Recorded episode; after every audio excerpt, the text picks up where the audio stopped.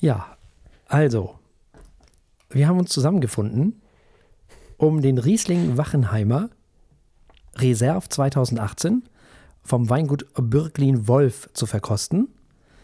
Herzlich willkommen, moin, Moin. liebe ZuhörerInnen. Moin, Frau Eichler. Moin. Moin auch an diesen wunderbaren Wein. ja, genau. Dieser Wein ist von Bürglin Wolf und die greift, greift auf eine Historie zurück, die bis zurück ins Jahr 1597 geht.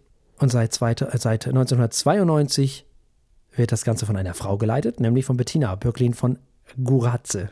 Also mal wieder eine starke Frau, die ein Weingut leitet. Da gibt es ja mittlerweile erfreulicherweise sehr viele davon. Und wir hatten so gute Beispiele. Oh ja. hatten wir wirklich. Ganz viele tolle Beispiele. Gerade in der letzten Woche wieder. Nun, das Ziel dieses äh, Weingutes war es schon immer aus den weltberühmten Spitzenlagen der Mittelhart-Weine. Wir hatten ja schon Mittelhart-Weine. Wir erinnern uns mal an Müller-Cartois.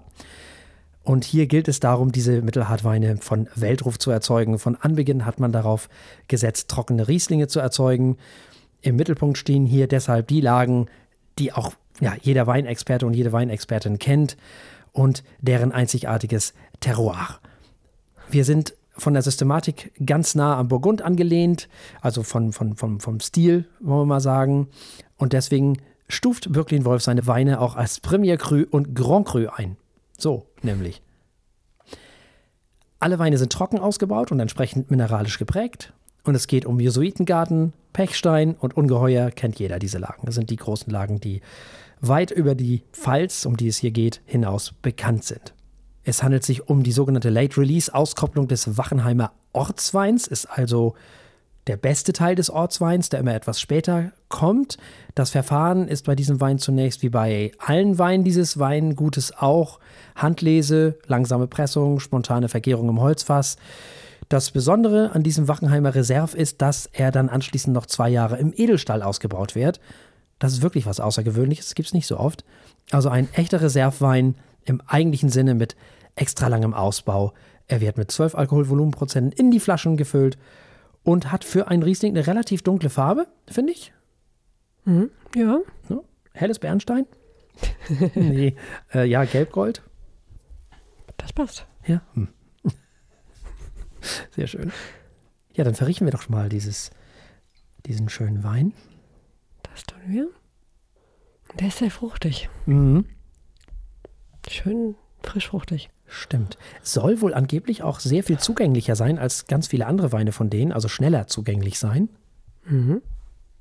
Der ist ja trotzdem schon fünf Jahre alt, ne? Jo. Was ja schon mal schön ist. Auch also recht süß. Also ich finde viel Pfirsich. Ja. Quitte war auch gleich mein, so mein erster Gedanke. Okay. Ja. Bisschen. hm. Ich bin im Moment so bei Tabak. Ein ganz klein bisschen Ja. Tabak. Ein Hauch Rauch. Vielleicht bin ich da Ich hatte gerade. so an, an Tee und Kräuter. Ja. Ich weiß nicht, ne? Ja. Wenn man früher so in den Teeladen gekommen ist, so, Genau. die es ja leider nur noch selten gibt. So eine Note. Schön. So ein bisschen Holz, ne? Mhm. So ein Hauch. Eine leichte Zitrusnote. Sehr mineralisch. Ja, also auf jeden Fall jede Menge helle Früchte. Ja, stimmt. Ein paar schöne, sehr äh, feine Nuancen, würde ich gleich sagen. Nee, nicht fein, so, so stilvoll irgendwie, finde Mhm. ich. Kommt das rüber. Sehr sophisticated. Ja, ist auch nicht der lauteste, ne? Mhm, genau. Das mag ich ja So. gerne. Subtil vielseitig Ja. irgendwie. Ich bin ja kein Freund von lauten Weinen.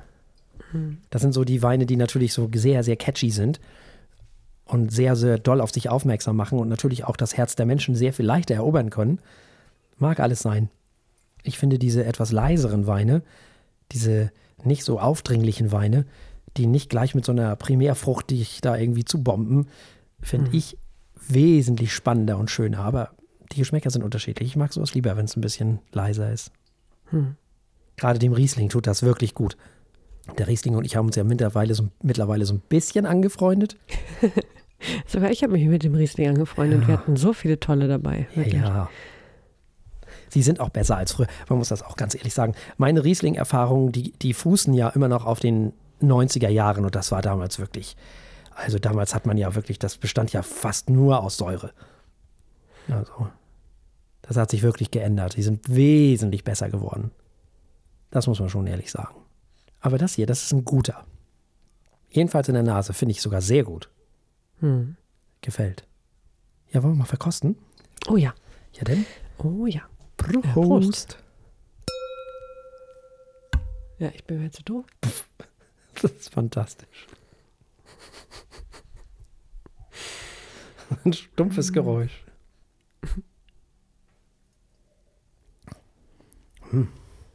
Interessant. Hm. Sehr tolles Mundgefühl, finde ich. Total weich, rund und warm und fruchtig. Und jetzt im Nachhall so ein bisschen apfelig, finde ich. Und wieder Pfirsich, leicht zitronig. So ein bisschen Bonbons. Mhm. Hm. Bisschen Holz.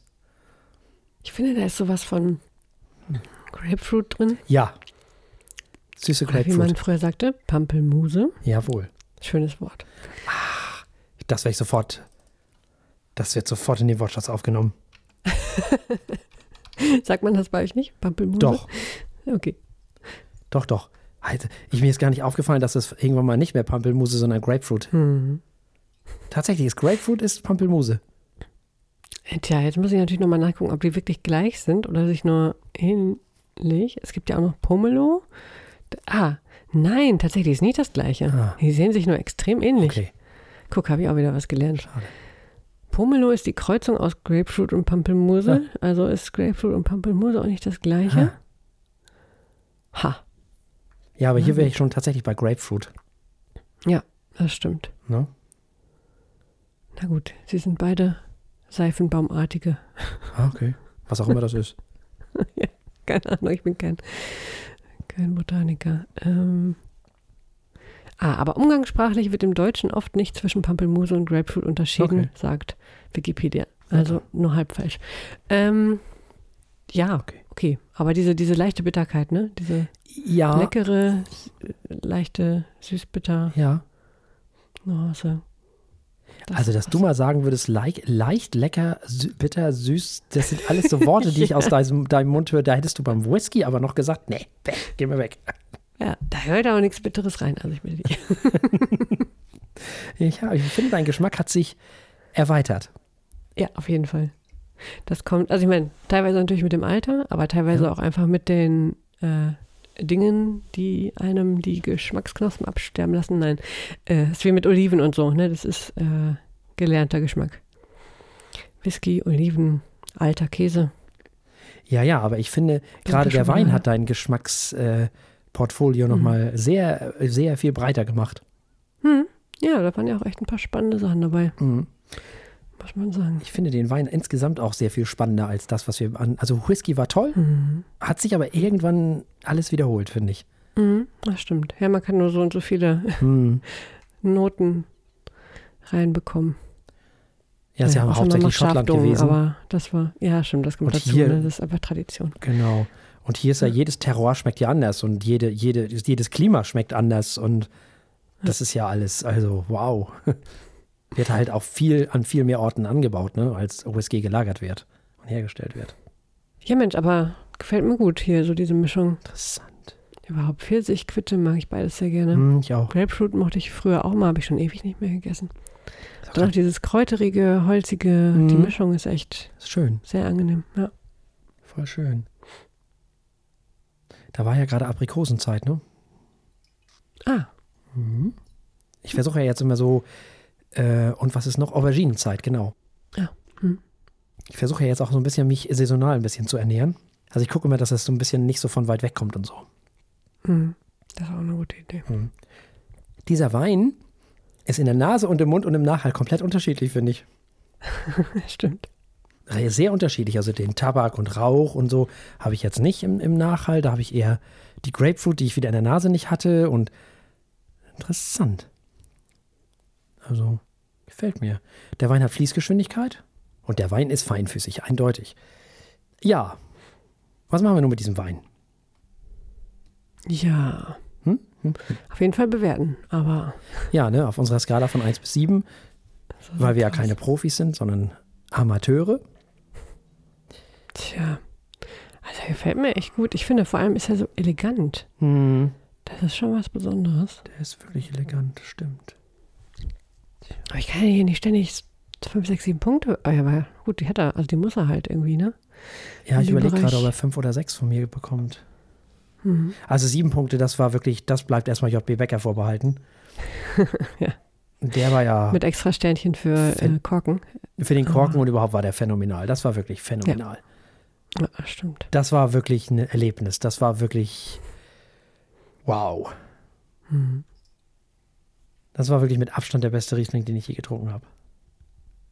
Aber da, der war auch elf Jahre alt, ne? Mhm. Ja, das Deswegen ist das jetzt der. Vergleich ein bisschen unfair. Mm, nichtsdestotrotz, aber ja, also jetzt habe ich Wechsler im letzten, wie viel gegeben? Auch fünf Punkte oder sechs? Das weiß ich jetzt gar nicht Ich mehr. glaube fünf und ich sechs.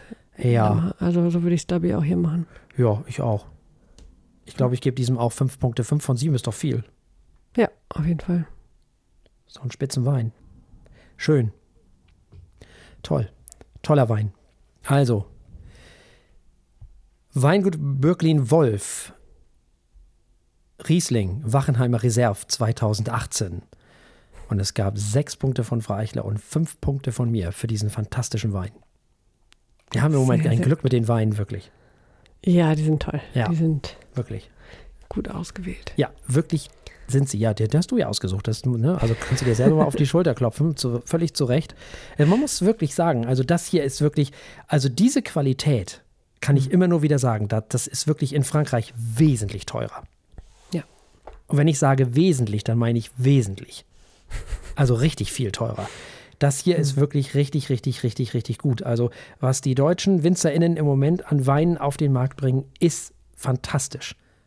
Wirklich toll. Wirklich toll. Ich bin begeistert. Dann gehen wir begeistert in die Sendung. So machen wir das.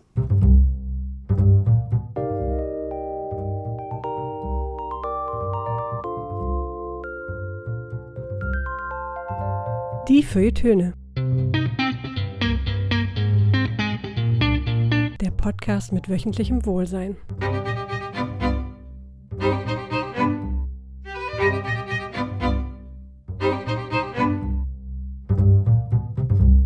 Herzlich willkommen. Heute haben wir eine kleine Sondersendung für euch. Es gibt nämlich keine Musik. Wir besprechen heute einen Philosophen und zwar Ernst Cassirer. Das heißt, es geht heute mal wieder um Philosophie und nur um Philosophie, weil wir uns damit so gerne beschäftigen. Ja, so ist es. Ich erzähle noch mal ganz kurz erstmal so, wo der einzuordnen ist, also was er so gemacht hat und wann er so geboren ist und so weiter. Nämlich, er wurde nämlich geboren 1874 in Breslau und starb 1945 in New York. Und da ahnt der eine oder die andere schon, oh, 1945 in New York und genauso ist es natürlich auch.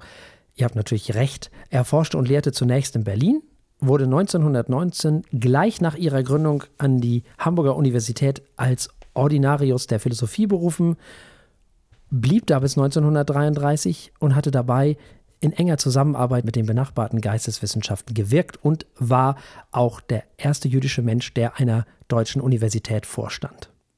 Und jetzt kommt das, was kommen musste. Er emigrierte natürlich am 12. März 1933, sechs Wochen nach der Machtergreifung des NS-Regimes, weil er ein jüdischer Mensch war. Er arbeitete als Gastprofessor an der University of Oxford. Er wurde 1935 Inhaber eines philosophischen Lehrstuhls an der Universität Göteborg und 1939 dann auch schwedischer Staatsbürger. 1941 emigrierte er dann in die USA. Dort war er Professor an der Yale University und an der Columbia University in New York. Bekannt wurde Cassirer durch sein Hauptwerk, nämlich die Philosophie der symbolischen Form. Das hat vielleicht der eine oder die andere schon mal gehört. Daneben verfasste er eine Reihe von erkenntnis- und wissenschaftstheoretischen und philosophietheoretischen Schriften. Er war einer der wenigen Universalgelehrten, die es noch gab im 20. Jahrhundert. Die gab es ja dann eher so im 19. Jahrhundert. Im 20. Jahrhundert war das gar nicht mehr so oft. Warum universalgelehrt? Naja, er studierte neben der Philosophie Germanistik, Jura, Psychologie, Mathematik, Biologie, Physik und Chemie. So, Meine Güte, das kannst du heute nicht mehr machen. nee, Das das, war natürlich vor Bologna. Ja. Aber immerhin, also Wahnsinn. Und auf Grundlage dieser Kenntnisse in Geistes- und Naturwissenschaften hat er mit seiner Theorie der Kultur auch ein Beispiel für interdisziplinäres Arbeiten gegeben. Er hat nämlich die Trennung von Geistes- und Naturwissenschaften abgelehnt, weil er sagte, das ist alles Quatsch. Die sollen miteinander arbeiten und nicht neben oder gegeneinander. Da hat er auch vollkommen recht, meiner Meinung nach. Kassierer war wohl das, was man einen Vernunftrepublikaner nennen darf, also Republikaner im Sinne von Demokrat, der anders als viele andere dieser Richtung zugeneigten Denker schon im Kaiserreich und während des Ersten Weltkrieges an seinen demokratischen Überzeugungen festgehalten hat. Das ist dann auch wieder was Besonderes. Und die republikanische Verfassung seit ihrem Inkrafttreten sofort aktiv unterstützt hat. Er war ein ausgesprochen politischer Mensch, der seine Welt um sich herum sehr intensiv wahrgenommen hat. So, das also so ein bisschen zu seiner Biografie. Ja, ich weiß nicht, hast du vorher mal von dem gehört oder irgendwie so? Oder nee, erst mit nee? dir tatsächlich. Ach, tatsächlich. Also, genau. Ah. Vorher nicht über den Weg gelaufen gewesen. Hm. Ähm, und gut, mittlerweile habe ich den einen oder anderen Text vor allem auch über ihn gelesen. Mhm. Äh, er ist natürlich auch in den moderneren ähm, Philosophie-Geschichten und, und ähm, keine Ahnung, so, so, so, Handbüchern und, und Grundlagenwerken enthalten. Da kann man schon eine Menge über ihn erfahren. Mhm. Und so habe ich mich dem Ganzen angenähert. Mhm. Er wurde ja relativ spät entdeckt, ne? Also ist ja einer von mhm. denen, die eher so unter nicht damals ferner liefen, liefen das nicht. Also er war zu seiner Zeit, war er schon, bevor er dann emigrieren musste, eigentlich so ein Star. So, mhm. war eigentlich so ein ganz, ganz bekannter Großer, so neben Husserl und so. Und dann gab es ja dieses berühmte Gespräch, dieses, dieses, äh, äh, diese Diskussion mit Heidegger in Davos, wo mhm. wir ja leider weder Aufnahmen haben, noch irgendwelche ähm, Scripts oder sonstige Geschichten. Man weiß also wirklich leider nichts darüber. Das ist natürlich sehr schade. Aber über den Effekt weiß man einiges. Und sind Bücher geschrieben worden. Das ist richtig, aber hm. äh, es ist halt äh, so, dass sich da dann auf die Augen und Ohren der Anwesenden verlassen werden hm. muss.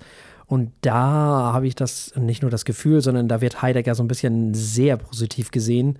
Mhm. Wird ja sehr, sehr, sehr äh, von den Anwesenden äh, positiv geschrieben. Ich weiß, äh, beschrieben, ich weiß gar nicht, in welcher Form die mit dem in Verbindung standen und oder auch nicht.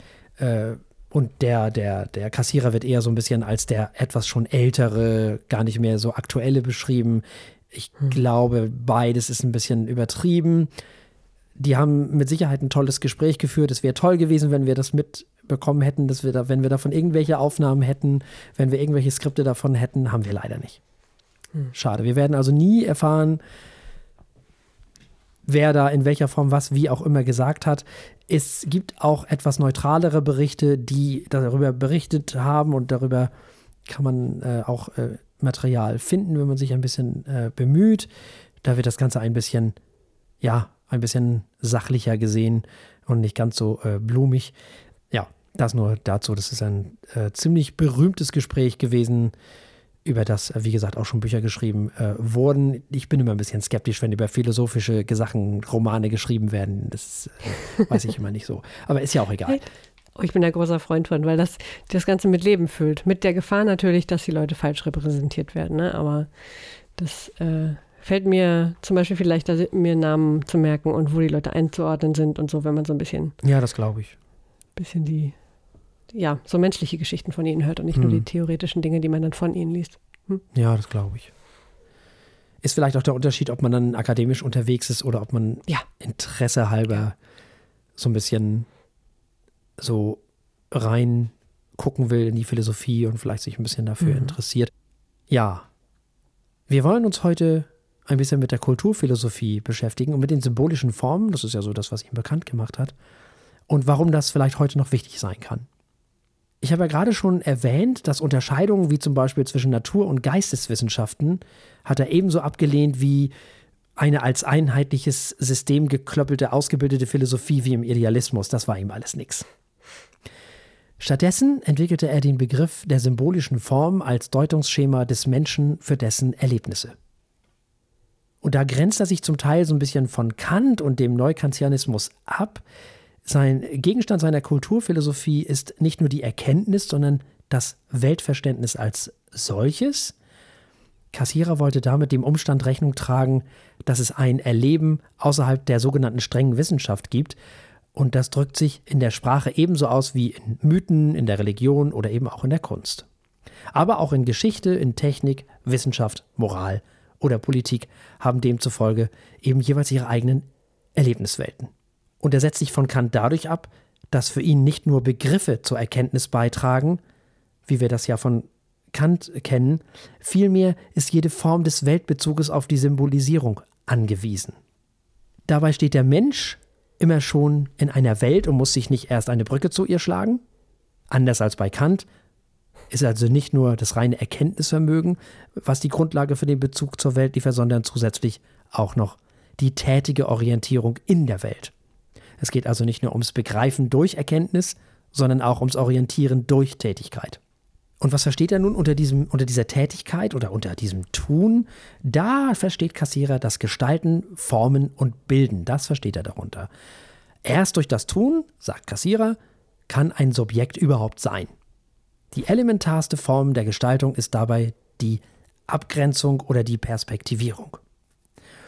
Und da jede Wahrnehmung nur ein Teil der Wirklichkeit erfasst und subjektiv sein muss, ist somit jegliches Wahrnehmen aus sich heraus auch schon gestaltend.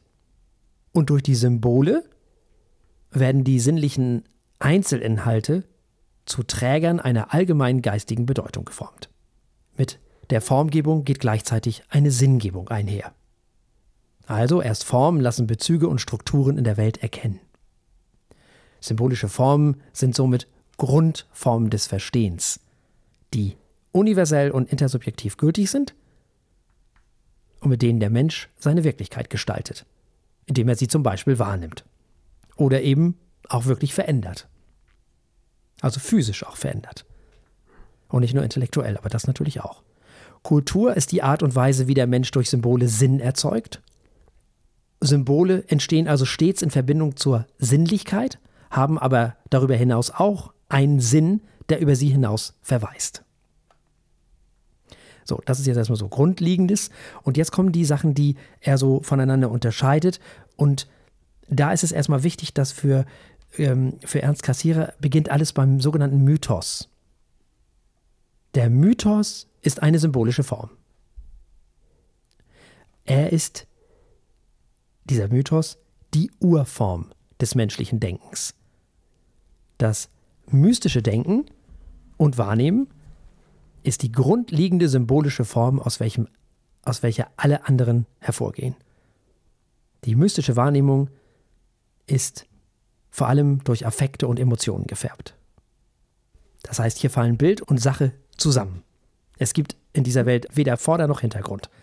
Alle Dinge greifen ineinander und wirken aufeinander.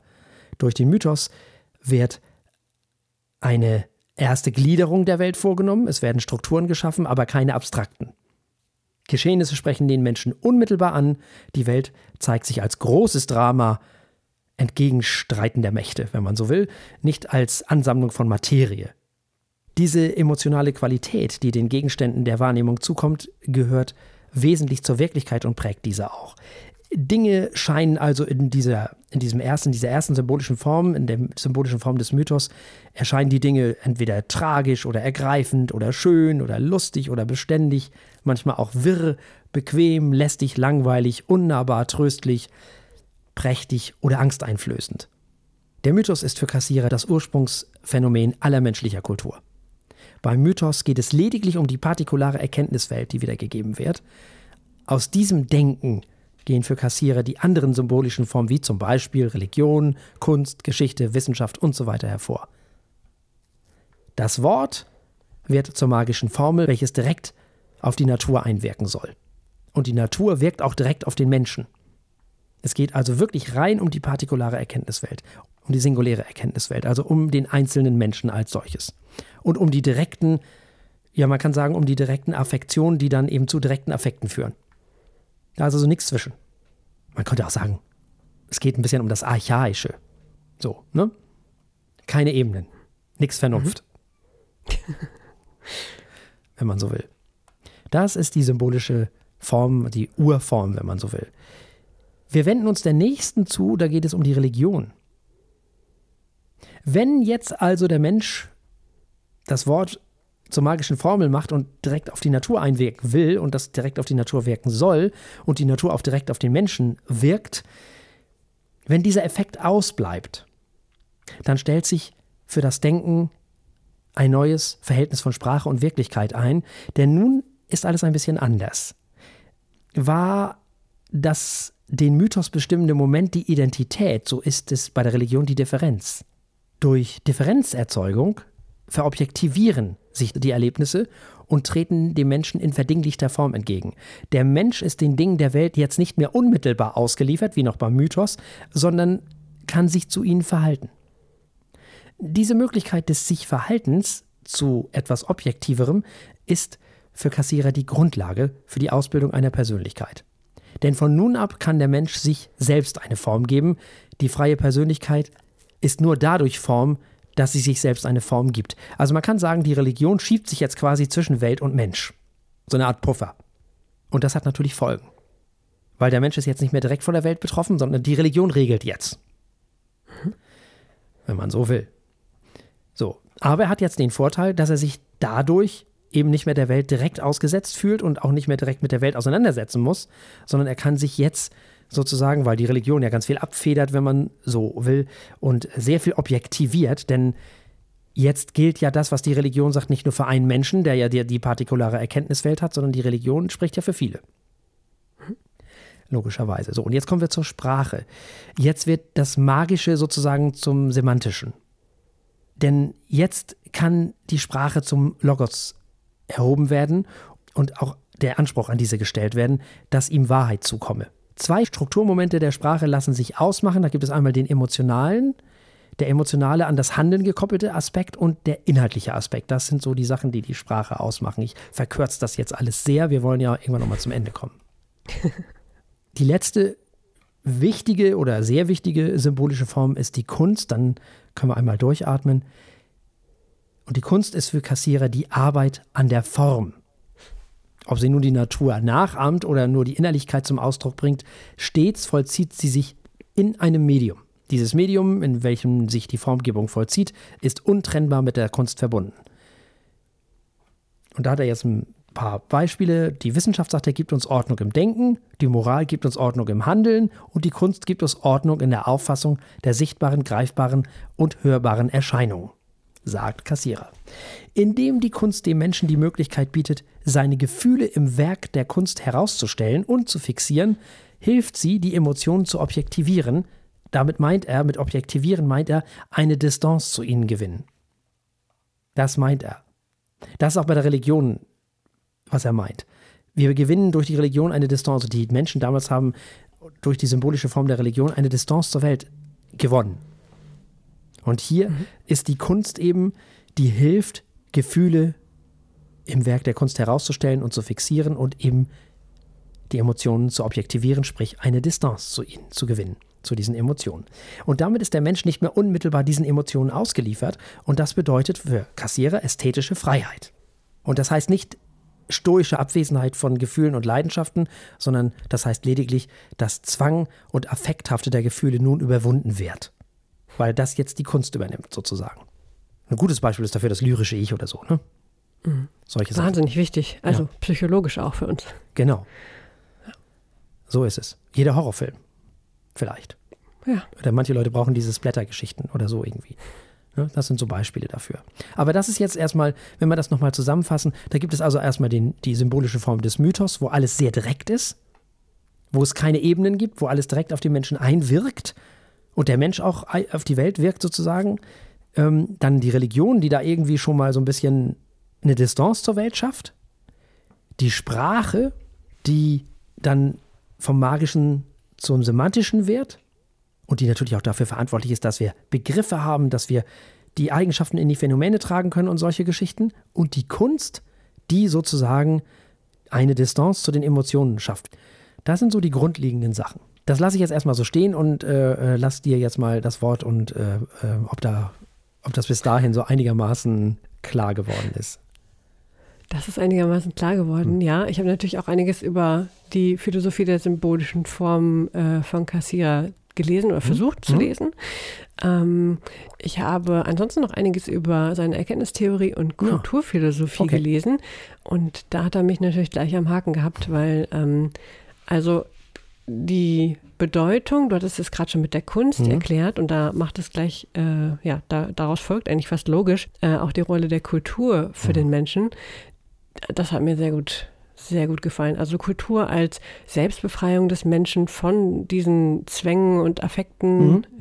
äh, wie du es äh, vorhin auch schon grob benannt hast, und, und zum, als, als Mittel der Verwirklichung ähm, von uns selbst, diese ganze Einordnung in ein, ähm, in eine Aufklärung, in eine humanistische Welt, in eine vernünftige und moralische Welt, eine demokratische Welt, äh, das könnte, naja, äh, also da sind wir in einer Zeit, in der es sich lohnt, das alles sich nochmal vor Augen zu führen, ähm, denn der, dieses, die vielen irrationalen Dinge, die er zu seiner Zeit äh, nicht nur politisch, sondern auch kulturell äh, miterleben musste.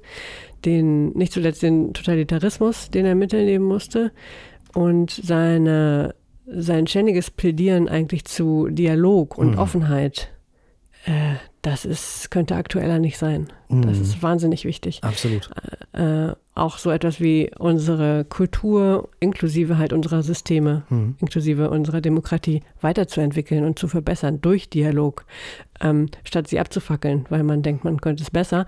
Äh, auch das finde ich relativ akut gerade. Also ich glaube, eine Beschäftigung mit Kassierer kann jetzt, kann jetzt wie mit Hannah Arendt, die wir ja immer wieder ähm, über den Klee loben und, und, und wieder aus dem Schrank holen, ähm, kann gerade überhaupt nicht schaden.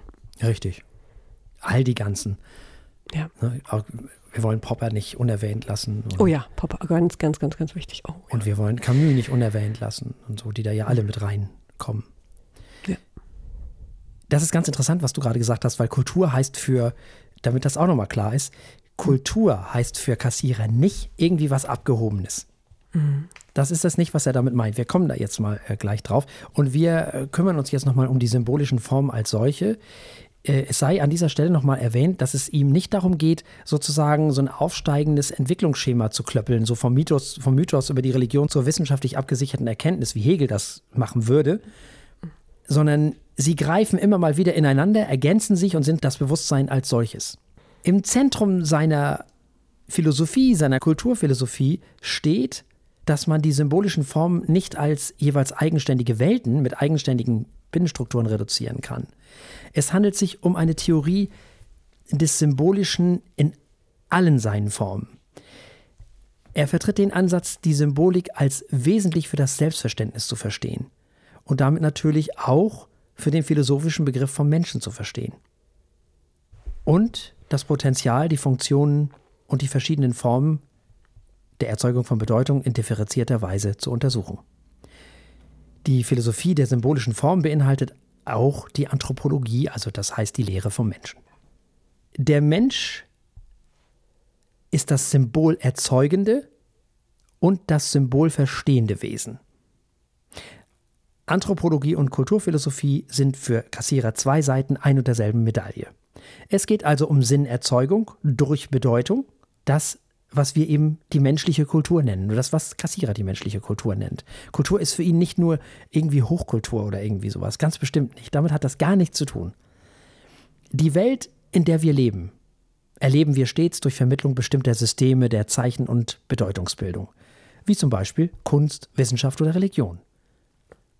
Diese nennt er symbolische Form, hatten wir schon. Als Grundform der Weltauffassung sind sie untereinander quasi erstmal gleichwertig. Wenn Menschen also von Blitz und Donner mittels Donnergott reden, oder aber davon, dass das alles mittels Elektrodynamik stattfindet, dann kommt beiden zunächst ein ähnlicher Grad an Wahrheit zu. Ihm geht es nun darum, dass sich die unterschiedlichen symbolischen Formen nicht aufeinander reduzieren lassen.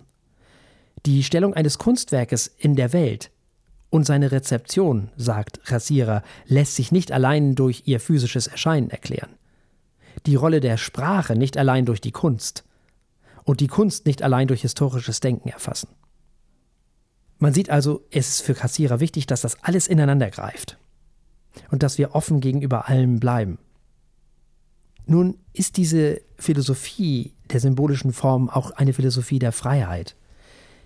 Anders aber als viele andere Freiheitstheorien geht es nicht darum, ob es einen freien Willen gibt oder nicht, sondern um die realen Verhältnisse, die der Mensch sich geschaffen hat. Es ist eine realistische Theorie der Freiheit. Kassierer hat einen grundsätzlichen und sehr weiten Begriff von Kultur. Die sogenannte Hochkultur als Element in sich enthält. Die Kultur enthält also die Hochkultur, sich aber nicht auf diese beschränkt. Der Begriff der Kultur ist zwar in den großen Werken, in den Sprachen, in den monotheistischen Religionen meinetwegen oder überhaupt in Religionen und in der Konfrontation des individuellen Ich mit der Welt vorhanden, sie enthält aber eben auch die Idee der Verantwortung in der sprachlichen und bildenden Kunst, die Idee der hochkomplexen Erkenntnisse der Wissenschaft, die Idee des liberal-demokratischen Verfassungsstaates. Kultur ist nach Kassierers Ansatz die Geste des Zeigens oder die Benennung von Dingen.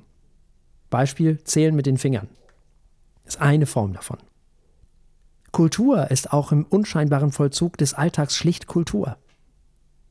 Alleine schon dadurch, dass der Alltag sprachlich strukturiert ist. Hm.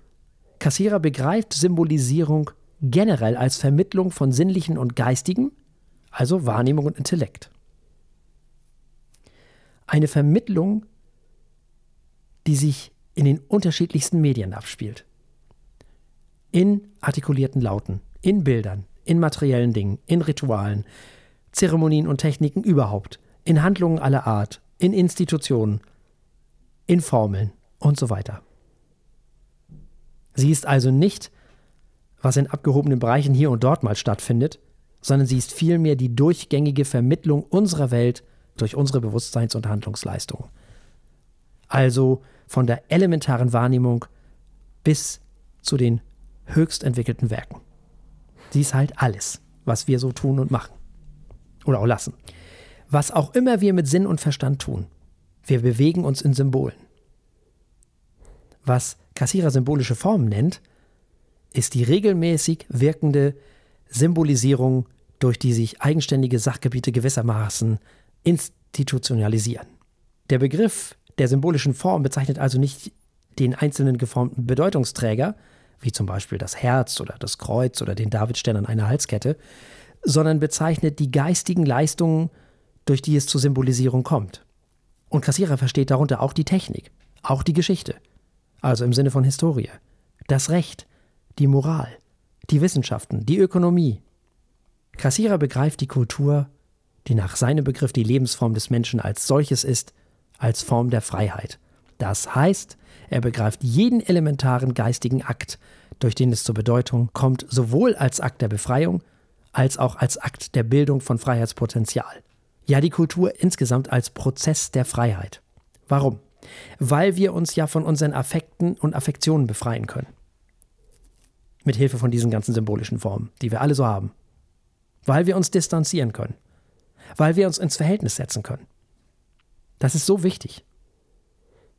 Distanz a priori nennt Ernst Kassierer Expertin Birgit Reki, Professorin für Philosophie und Herausgeberin der Hamburger Ausgabe von Ernst Kassierers Werken, das Ganze.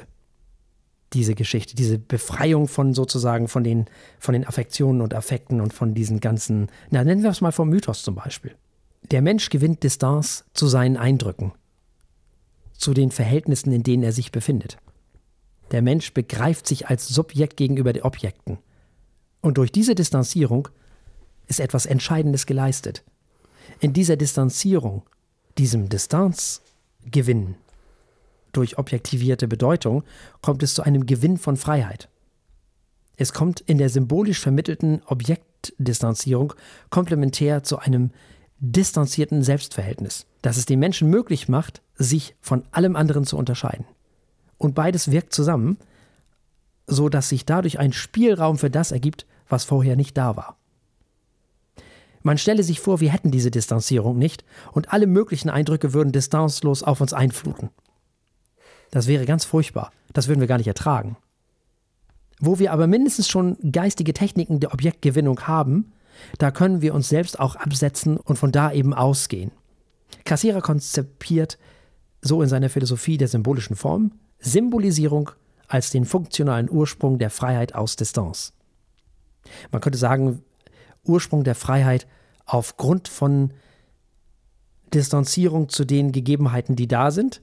Und wenn wir von hier aus mal einen Augenblick auf unsere heutige Situation blicken und uns vor Augen führen, wie wir während der Pandemie lernen mussten, Distanz unter einem ganz neuen Gesichtspunkt zu üben, ja zu schätzen, uns an sie zu halten, nicht nur um Leben zu retten, sondern damit selbstverständlich auch Freiheit zu erhalten. Und das war vielleicht äh, in, in diese Pandemie ist vielleicht einer der ganz essentiellen Geschichten, wo man gemerkt hat, wer eher so in der symbolischen Form der, des Mythos unterwegs war und wer nicht. Wer das so rein aus der partikularen Erkenntniswelt argumentiert hat und wer nicht. Das ist eine sehr spannende Geschichte gewesen. Und das zieht sich ja durch bis heute.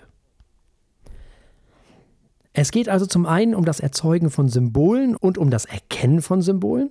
Dieses beides zusammen, also dieses Erzeugen von Symbolen und Erkennen von Symbolen, das macht für Kassierer die Vernunft aus. Oder auch das symbolische Denken, wie er das nennt. Und das ist die Voraussetzung dafür, dass der Mensch sich über Zustände, in denen er sich befindet, erheben kann. Er kann sich also von der objektiven Welt befreien, so ein bisschen. Das Tier lebt unmittelbar in seiner Umwelt, der Mensch kann sich aber genau über diese Unmittelkeit hinwegdenken. Er kann also seine Umwelt umgestalten, sich zu ihr ins Verhältnis setzen. Und das passiert mit Hilfe von symbolischen Formen. Er lebt also nicht nur in ihr, sondern klöppelt sie sich zurecht, wie er sie gerne hätte, und zwar sowohl intellektuell als auch physisch. Im besten Fall in vernünftiger Art und Weise. Im schlechtesten Fall durch reine Effizienz. Das ist natürlich die negative, geht auch wäre dann negativ. Eine negative Form.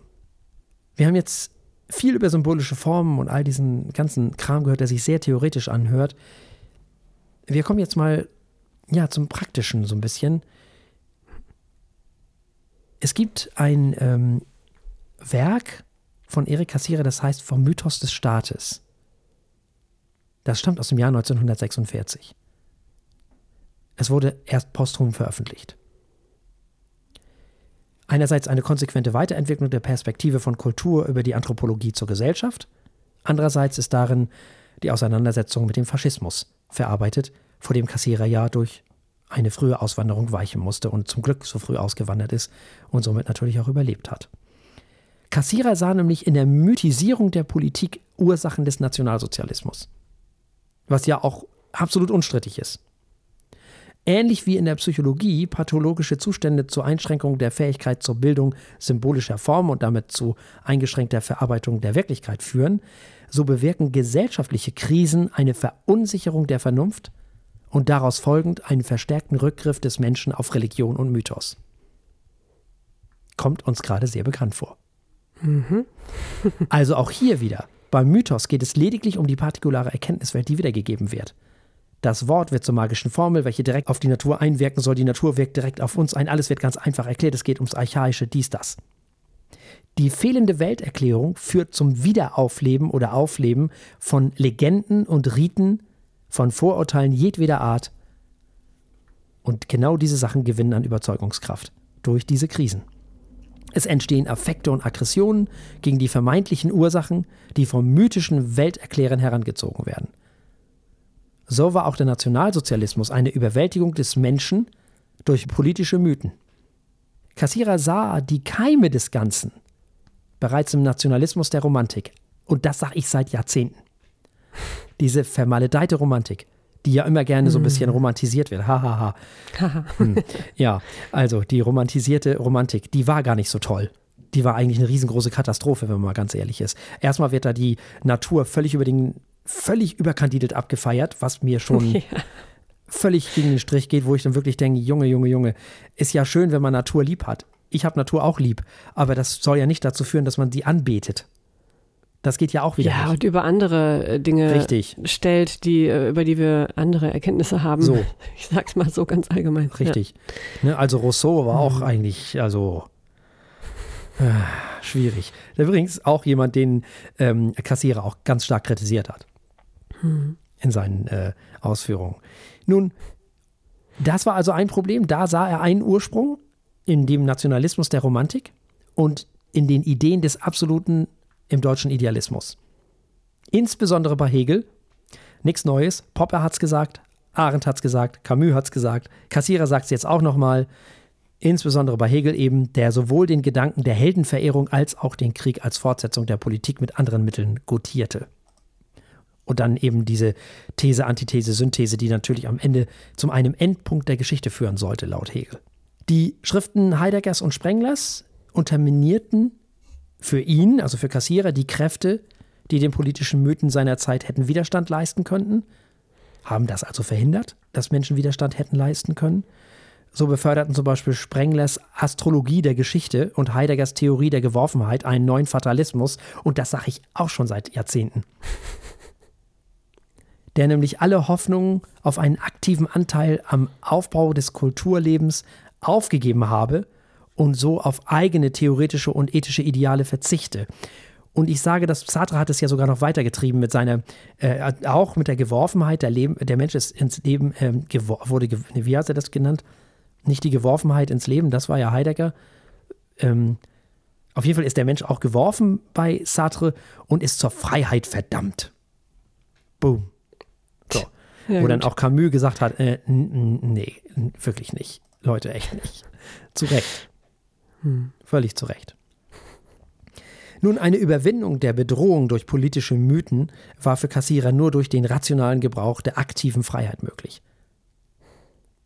Am Schluss seines letzten Buches über Staat und Faschismus legte er 1945 der Philosophie die Aufgabe ans Herz, eben genau das zu tun.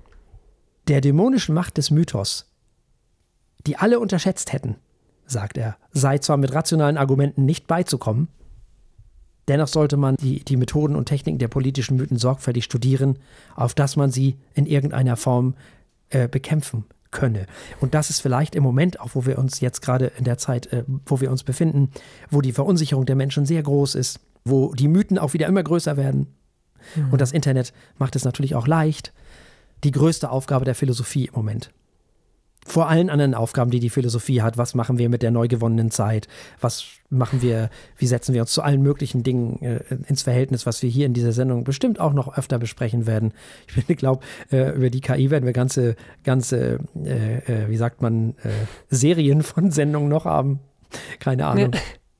Kann, kann gut sein. Aber das ist auch alles wichtig wie setzen wir uns dazu ins Verhältnis? Was machen wir mit der mehr gewonnenen Zeit? Ähm, es gibt so viele wichtige Themen für die Philosophie, gar keine Frage. Aber ich glaube, dass im Moment das die größte Aufgabe der Philosophie ist, der Demokratie äh, das Wort zu sprechen. Ja. Das ist im Moment wichtig. Wir brauchen Menschen, die diesem ganzen Irrsinn was entgegensetzen.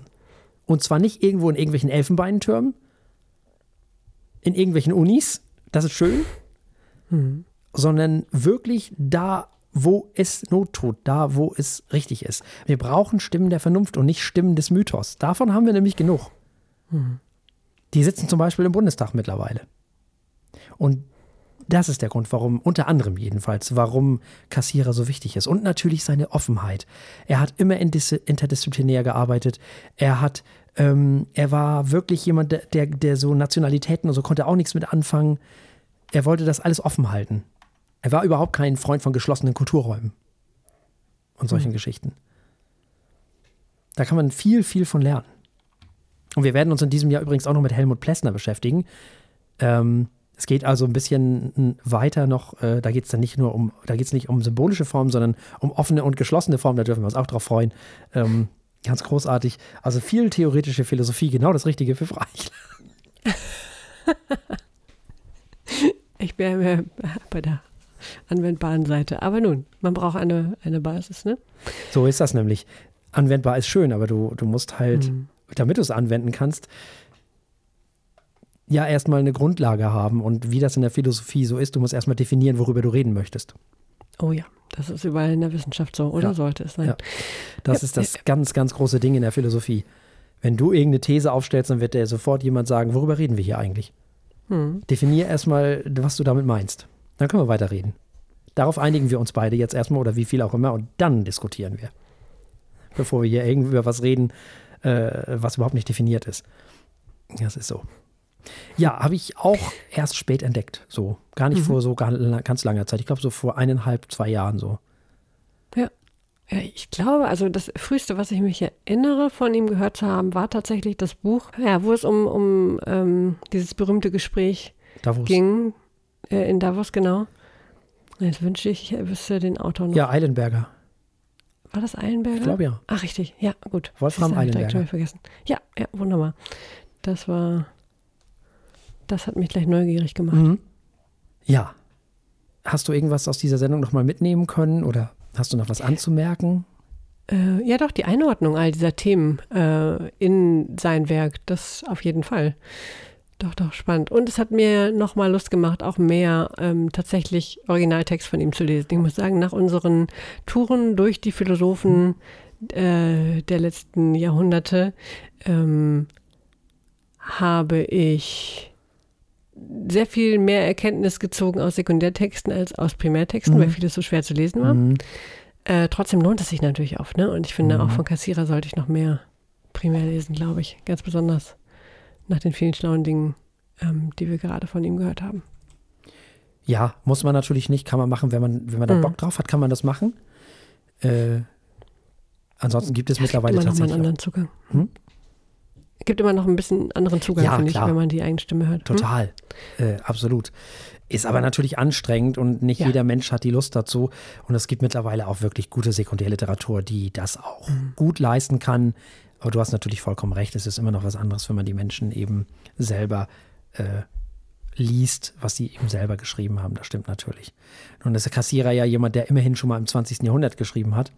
Das heißt, das ist jetzt nicht Hegel oder Heidegger, äh, Heidegger, Hegel oder Kant oder irgendwie so. Ähm, Heidegger lassen wir mal außen vor, weil das war ja ein, ein Geschwafel da, das war ja, also das ist ja unfassbar. Aber, mh, hm, sondern den kann man schon verstehen. So, das geht schon. Er ist nun mal akademisch unterwegs gewesen. Aber wenn ihr jemals in der Uni gewesen seid oder irgendwie so, dann sollte euch das auch gelingen. Und ihr habt äh, Interesse daran und Bock darauf, dann geht das schon. So, und ansonsten, wie gesagt, Sekundärliteratur geht auch immer. Und überhaupt äh, ist das Thema der Anthropologie, also der Lehre vom Menschen, ziemlich interessant, finde ich. Sehr, sehr spannendes äh, Thema innerhalb der Philosophie. So, da sind wir bei Helmut Plessner. Den werden wir irgendwann in den nächsten Monaten auch nochmal äh, besprechen. Das wird auch nochmal spannend. Mhm. Also ihr seht, wir werden, äh, wir bleiben der Philosophie treu, wir gehen da nicht ganz weg von. Wir hatten das ja früher schon und wir wollen das auch beibehalten, immer mal wieder. Eine Sache noch, äh, wir sind nicht mehr bei Twitter, also falls ihr euch wundert, wir sind da nicht mehr. Ihr solltet uns entweder bei Facebook, Instagram oder am besten bei Mastodon folgen. Das ist eh das Beste, was man machen kann. Das ist im Moment wirklich das Beste. Ist es. Also geht hin, folget uns. Genau. Und außerdem gebt uns Sterne und so weiter. Genau. Ihr kennt den Sermon. So ist das. Ne, also während wir äh, die nächste mhm. Sendung vorbereiten, macht ihr schön Sterni Sterni und das alles. Habt uns lieb und bewertet uns und schreibt hübsche Texte über uns oder so irgendwie. Weiß ich nicht, was man alles machen kann. Ähm, erzählt allen, dass es uns gibt, dass es da so eine Sendung gibt, die manchmal über Philosophie redet und ganz oft über Musik und Wein. Würde uns sehr freuen. In diesem Sinne bleibt uns an dieser Stelle nichts anderes als zu sagen, bleibt uns gewogen. Bis zum nächsten Mal. Tschüss. Tschüss. So, und ich werde jetzt noch einen Schluck von diesem herrlichen Wein hier zu mir nehmen.